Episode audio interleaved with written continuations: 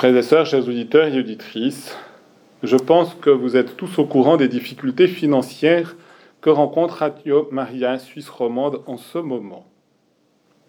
Or, l'évangile d'aujourd'hui nous dit clairement que le bien spirituel qui nous vient de Dieu par la grâce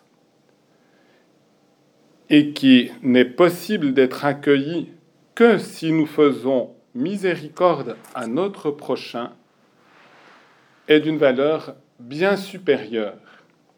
Et en effet, d'aucune manière, je ne voudrais résoudre les problèmes financiers si ça devait être une diminution de la grâce de Dieu pour vous comme pour moi.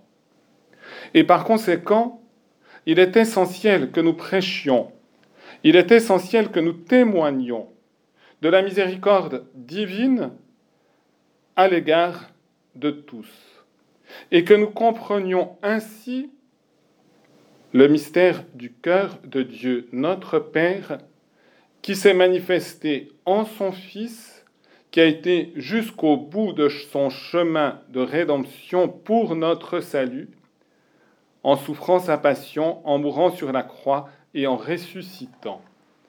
Dans la parabole d'aujourd'hui, eh bien, Jésus nous montre cette disproportion qu'il y a entre les biens matériels et les biens spirituels.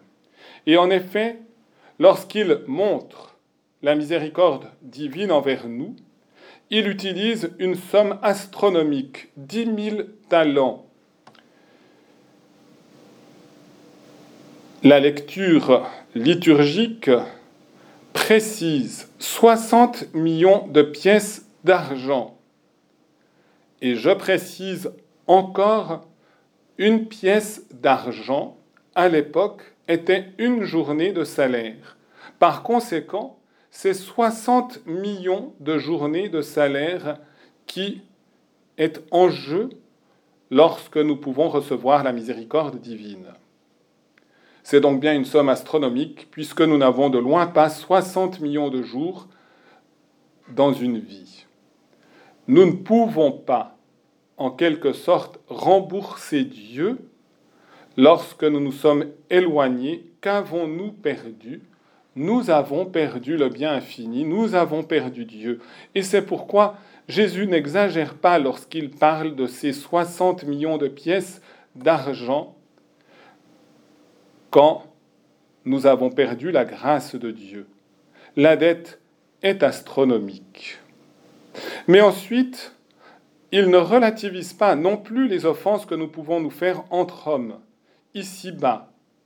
Il parle de 100 pièces d'argent, donc à peu près trois mois et demi de salaire. Et par conséquent, ce n'est pas non plus une somme dérisoire. Mais si nous pardonnons à notre prochain du fond du cœur, nous restons reliés à ce Dieu qui a une richesse infinie, celle de sa miséricorde qui veut se déverser dans notre cœur. Refuser le pardon, c'est faire obstacle à la miséricorde de Dieu c'est fermer notre cœur en le durcissant, en empêchant Dieu d'entrer en nous pour le visiter, le renouveler. Et c'est pourquoi Jésus, en réponse à la question de Pierre, qui trouvait déjà le score très bon de pardonner sept fois lorsqu'on est offensé sept fois, Jésus dit non seulement sept fois, mais toujours, et il invite véritablement chacun d'entre nous à vivre cette miséricorde. Si en effet nous refusons la miséricorde, le Père du ciel vous traitera ainsi qu'il a traité le serviteur mauvais qui refusait de pardonner à son frère. Mais si nous faisons miséricorde, alors il nous sera fait miséricorde.